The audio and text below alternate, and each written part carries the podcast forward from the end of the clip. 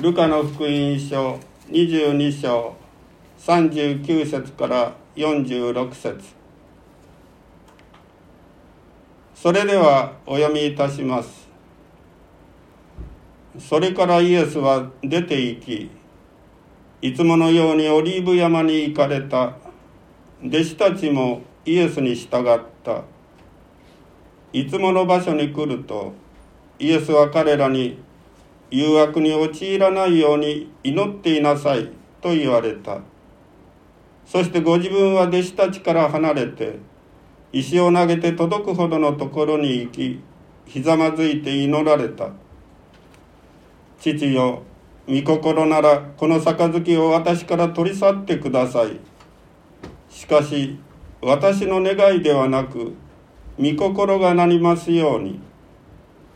すると見つかいが天から現れてイエスを力づけた。イエスは苦しみもだえていよいよ切に祈られた。汗が血の雫のように地に落ちた。イエスが祈り終わって立ち上がり弟子たちのところに行ってご覧になると彼らは悲しみの果てに眠り込んでいた。そこで彼らに言われた。どうして眠っているのか。誘惑に陥らないように起きて祈っていなさい。それではこの箇所から「怒りの杯」と題して斉藤隆二先生から御言葉の取り次ぎをいたします。よろしくお願いします。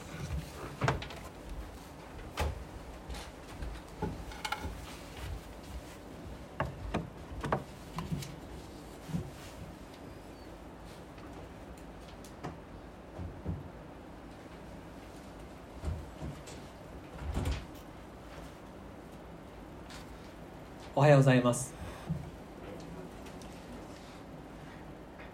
イスカリオテのユダがイエス様を売り渡したわけですがユダにとってイエス様を引き渡すことは簡単なことでした。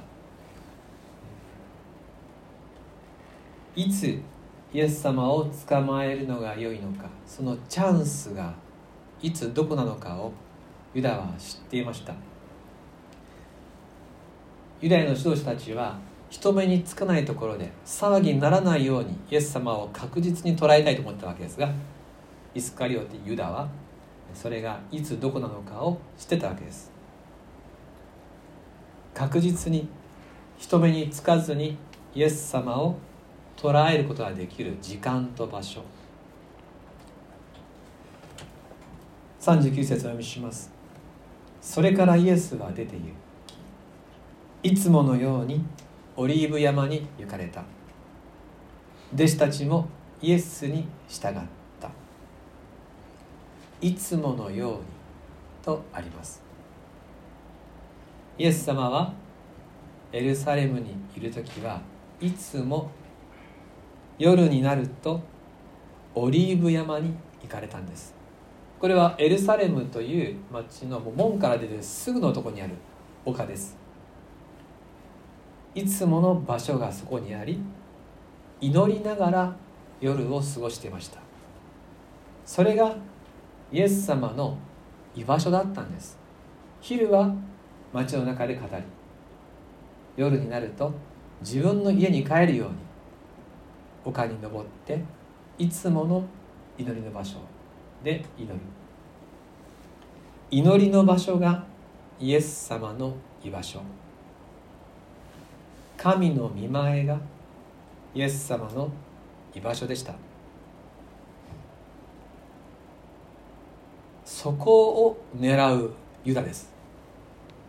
祈りの場所にいるイエス様を狙うユダっていうねこのユダの裏切りも印象的ですが。でも身の危険が迫っているのが分かっているのにそこを狙われたら必ず捕まっちゃうって分かっているのにいつも通りに祈りの場所に向かうイエス様の姿はさらに印象的です。普通ね追われているならば身の危険が迫っているなら居場所を変えるでしょ。でもイエス様はその夜も最後の食事の後その夜もいつも通りにいつもの場所に祈りに行きました。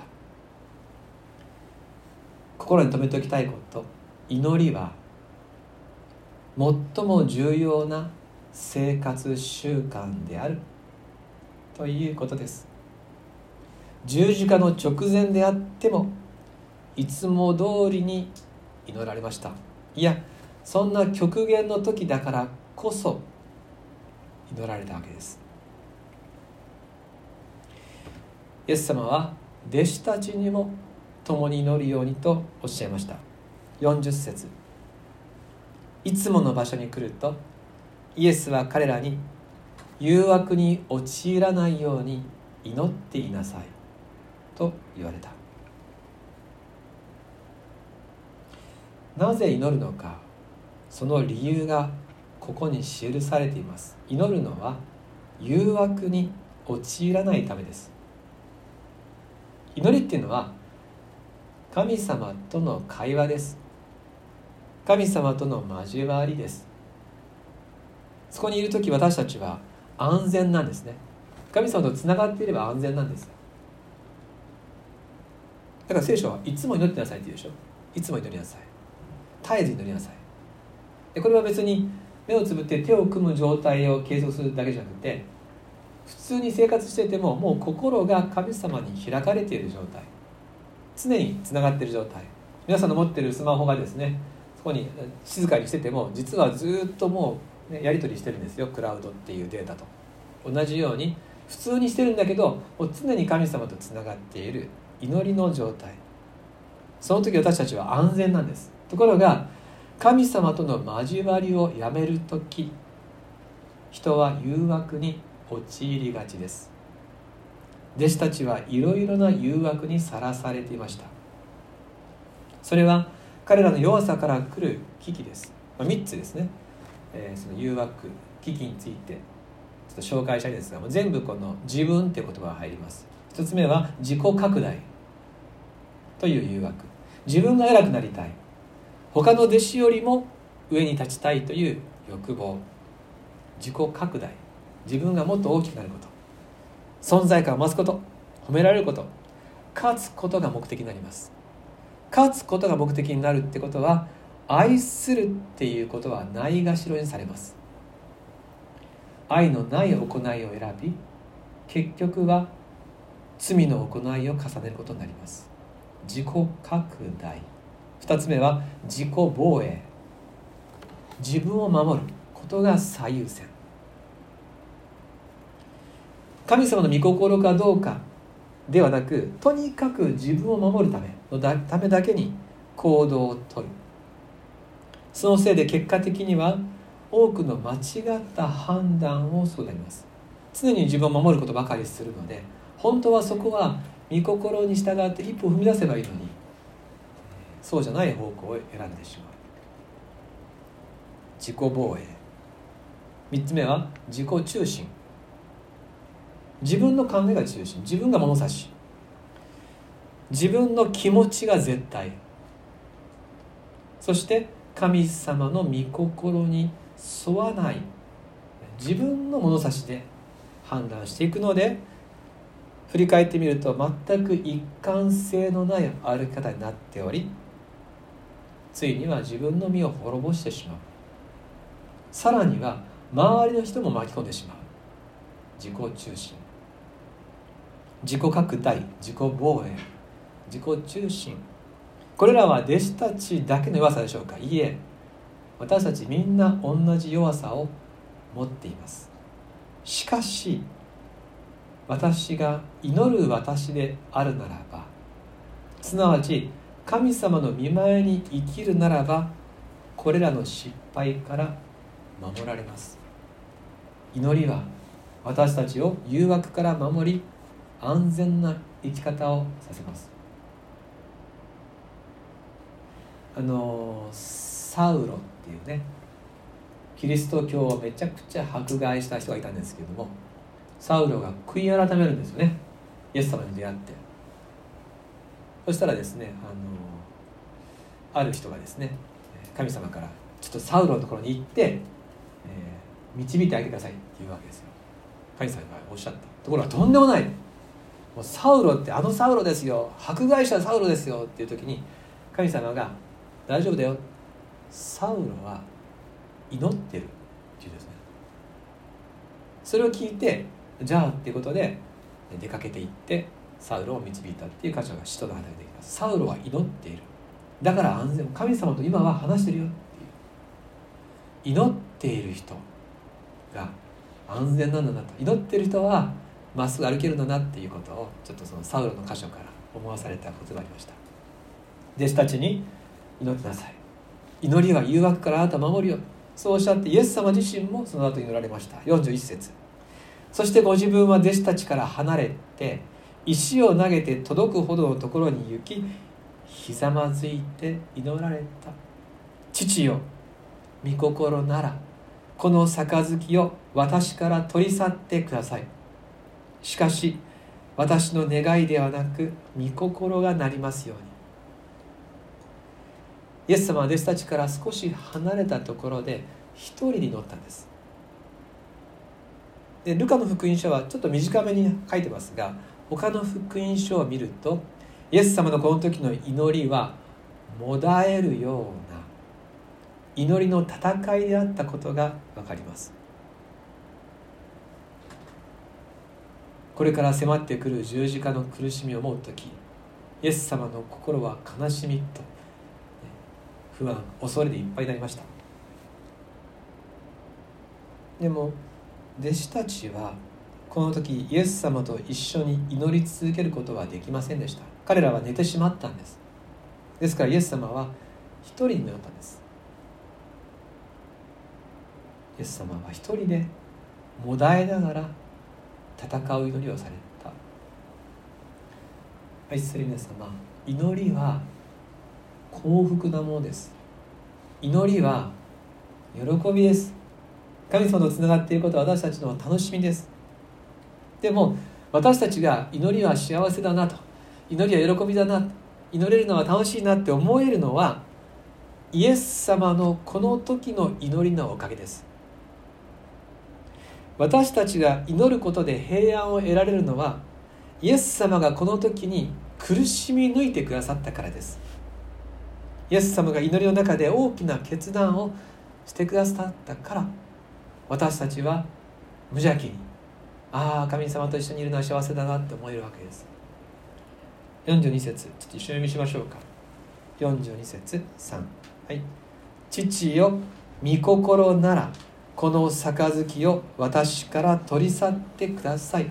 しかし私の願いではなく御心がなりますように。この杯を私から取り去ってください。この杯とは何でしょうか？聖書の中には2種類の杯が出てきます。一つは、えー、もうかつて読みました最後の晩餐の時のね杯です。ルカの福音書の22章の20節に出てきます。神様の恵みを表す杯。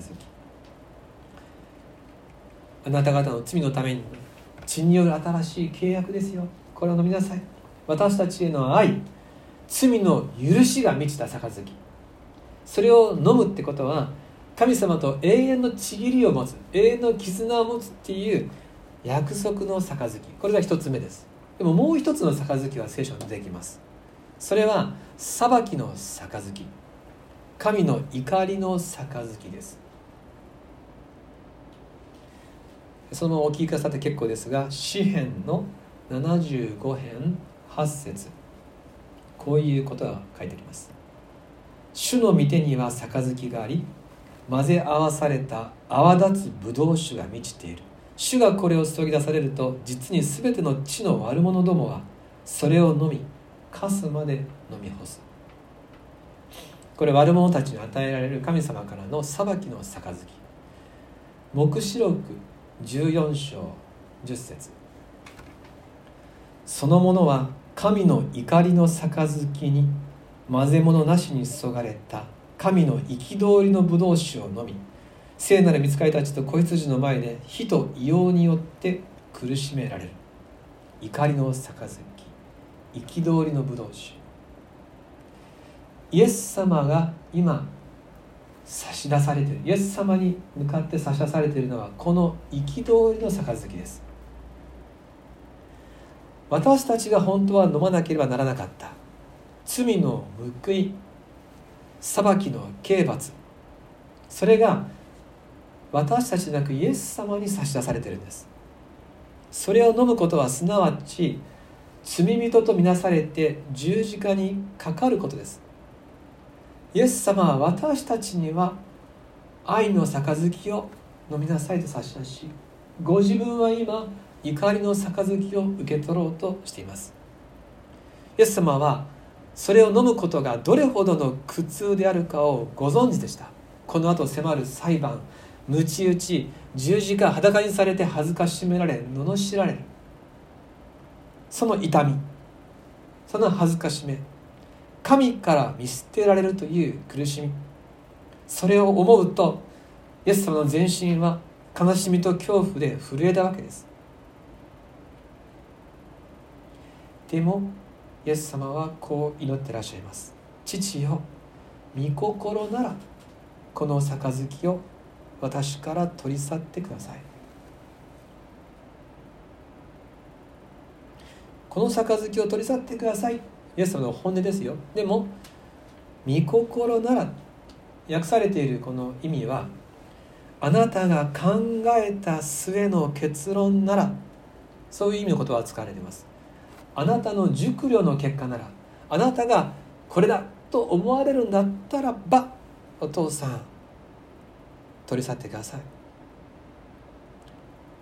私は今回この箇所をちゃんと調べるまでは今日の月セマネ月セマネの祈りというですねオリーブ山の月セマネの園っていう月セマネとか月セマネの祈りっていうんですがこの月セマネの祈りはなんかねこんなふうに思ってました。ああ最後の最後でイエス様心が折れそうなのかな。そういう印象を持ってたんです。もう限界です本当は嫌なんです。そういう叫びなのかなっていうふうに今まで思ってたんですね。しかし今回ちゃんと読むとそうじゃないんですね。一つは「御心なら」っていう言葉が意味がですね。あなたの熟慮の結果ならばっていう。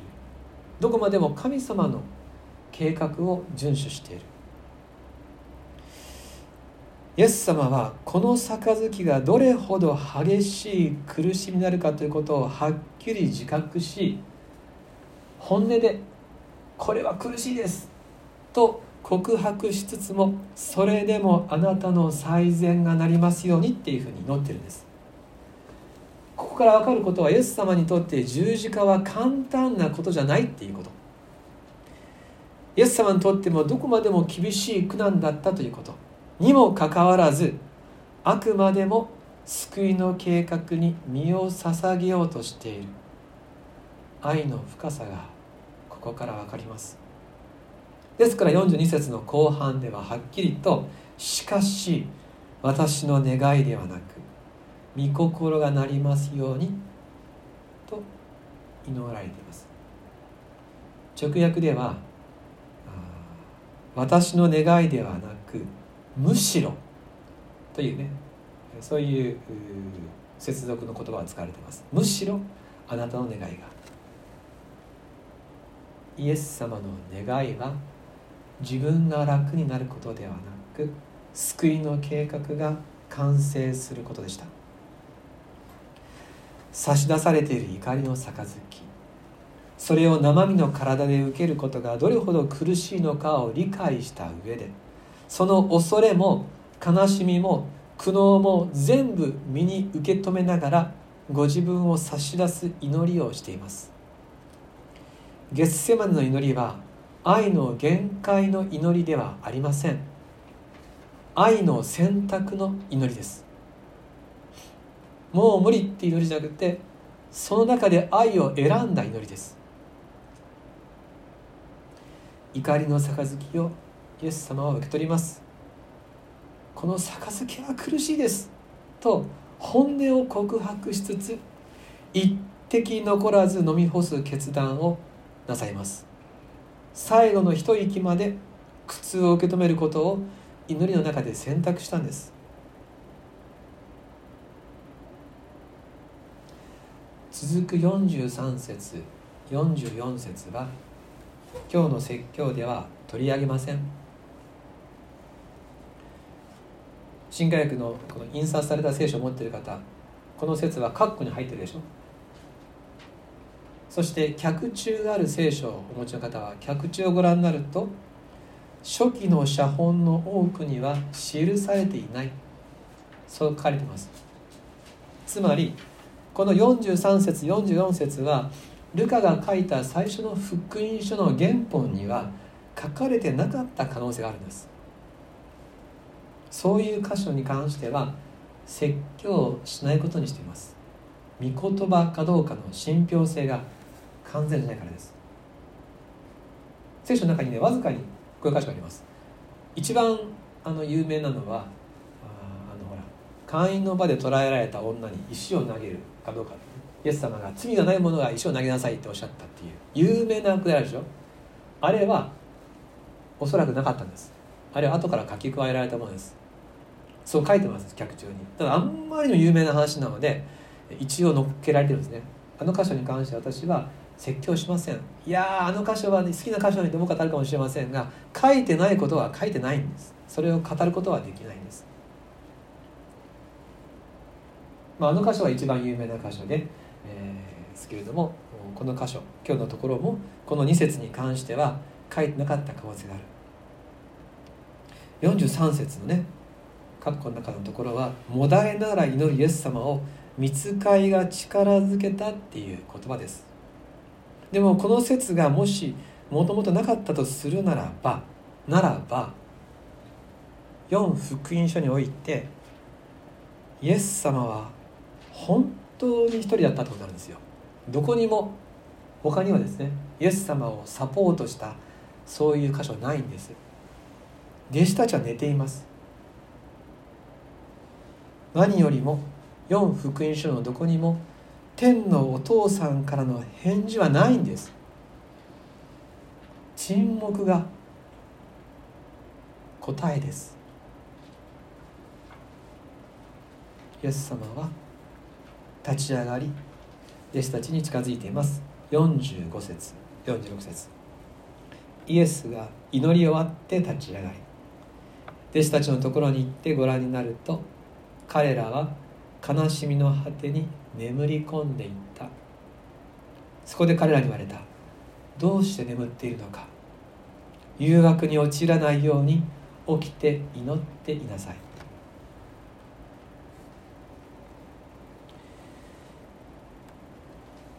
イエス様が私たちの全ての人の罪を背負う祈りをしていた時に弟子たちは寝ていました。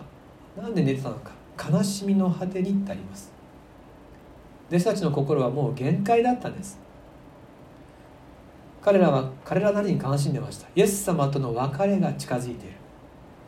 イエス様は殺されてしまうんだろうか。その不安やストレスに彼らは耐えられなかった。力みも根性も役に立ちません。弟子たちはもう不安に押しつぶされて辛くて逃げるように寝ていたわけです。弟子たちは脱落したんです。イエス様は孤独です。たった一人で十字架に向かっていきます。イエス様は弟子たちに再び語られました。46節。そこで彼らに言われた。どうして眠っているのか。誘惑に陥らないように起きて祈っていなさい。イエス様は彼らの弱さをご存知です。起きていられない弱さ。悲しみや苦痛を受け止められない弱さを理解されています。でも起きて祈ることを求められました。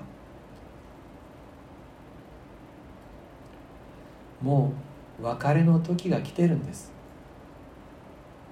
弟子たちはこの後みんな逃げていきます。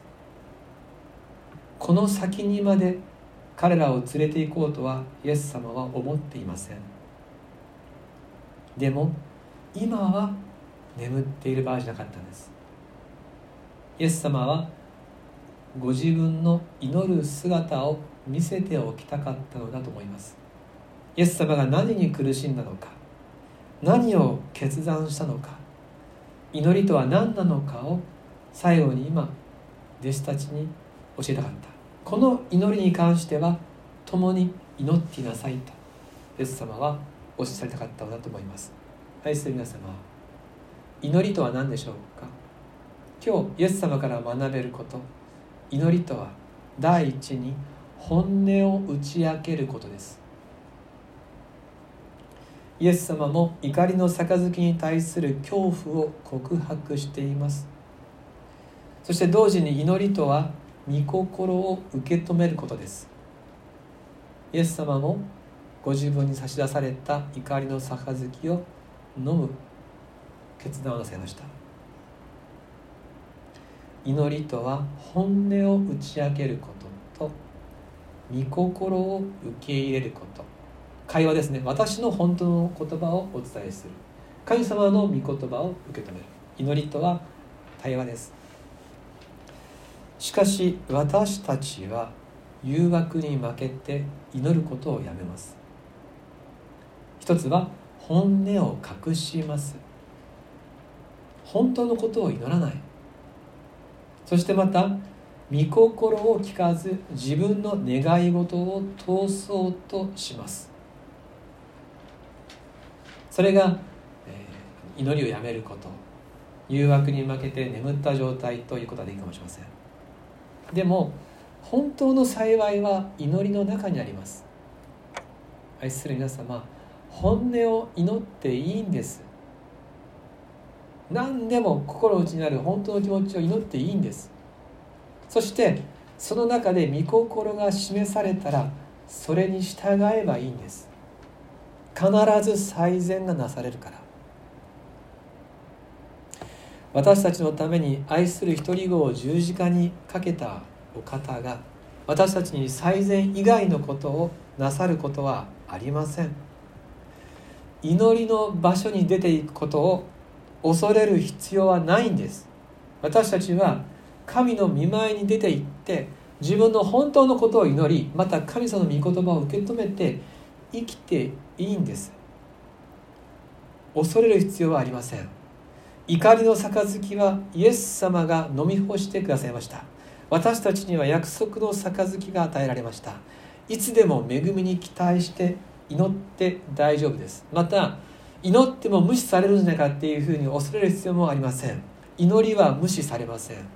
罪人の祈りは確かに届きませんがしかしその聞かれない祈り沈黙の苦しみはイエス様が代わりに味わってくださいました。私たちはイエス・キリストの名によって祈る時天のお父さんは必ずその祈りを受け止めてくださいます。神の子供たちは皆祈りの場所に招かれています。神の見前を自分の居場所にしていいんです。私たちは身の置き所を常に昼も夜も神様の前にしていいんです。本当の気持ちを伝えながら神様の御言葉に従って生きて大丈夫です。どんな悲しみの時にもどんな喜びの時にも天のお父さんに親しく祈りまた耳を傾けましょう。いやこれはちょっと従いにくいっていうことがあっても従って大丈夫です。絶対に恵みになります。絶対にはしごを外されるような従ったら損したってことはありません。神様はあなたを恵みから恵みに導くために御心を示してくださいます。常に見前を歩きましょう。決して恐ろしいことは起きません。恐ろしいことは全てイエス様が飲み干してくださいました。今日の御言葉をもう一回お読みして終わります。39節から4344を飛ばして46までお読みします。それからイエスは出て行きいつものようにオリーブ山に行かれた。弟子たちもイエスに従った。いつもの場所に来るとイエスは彼らに誘惑に陥らないように祈っていなさいと言われた。そしてご自分は弟子たちから離れて石を投げて届くほどのところに行きひざまずいて祈られた。父よ御心ならこの杯を私から取り去ってください。しかし私の願いではなく御心がなりますように。イエスが祈り終わって立ち上がり弟子たちのところに行ってご覧になると彼らは悲しみの果てに眠り込んでいた。そこで彼らに言われた。どうして眠っているのか。誘惑に陥らないように起きて祈っていなさい。お祈りします。天のお父様あなたの愛の中を生きる人生を感謝します。イエス様は祈りの中で怒りの杯を受け止めてくださいました。私が飲むべき苦しみでした。しかし私たちには愛の杯を与えてくださいました。いつでも祈ることができる幸いを感謝します。この幸せの重さを心を深くに覚えるものでいさせてください。イエス・キリストの名によって祈ります。アーメン。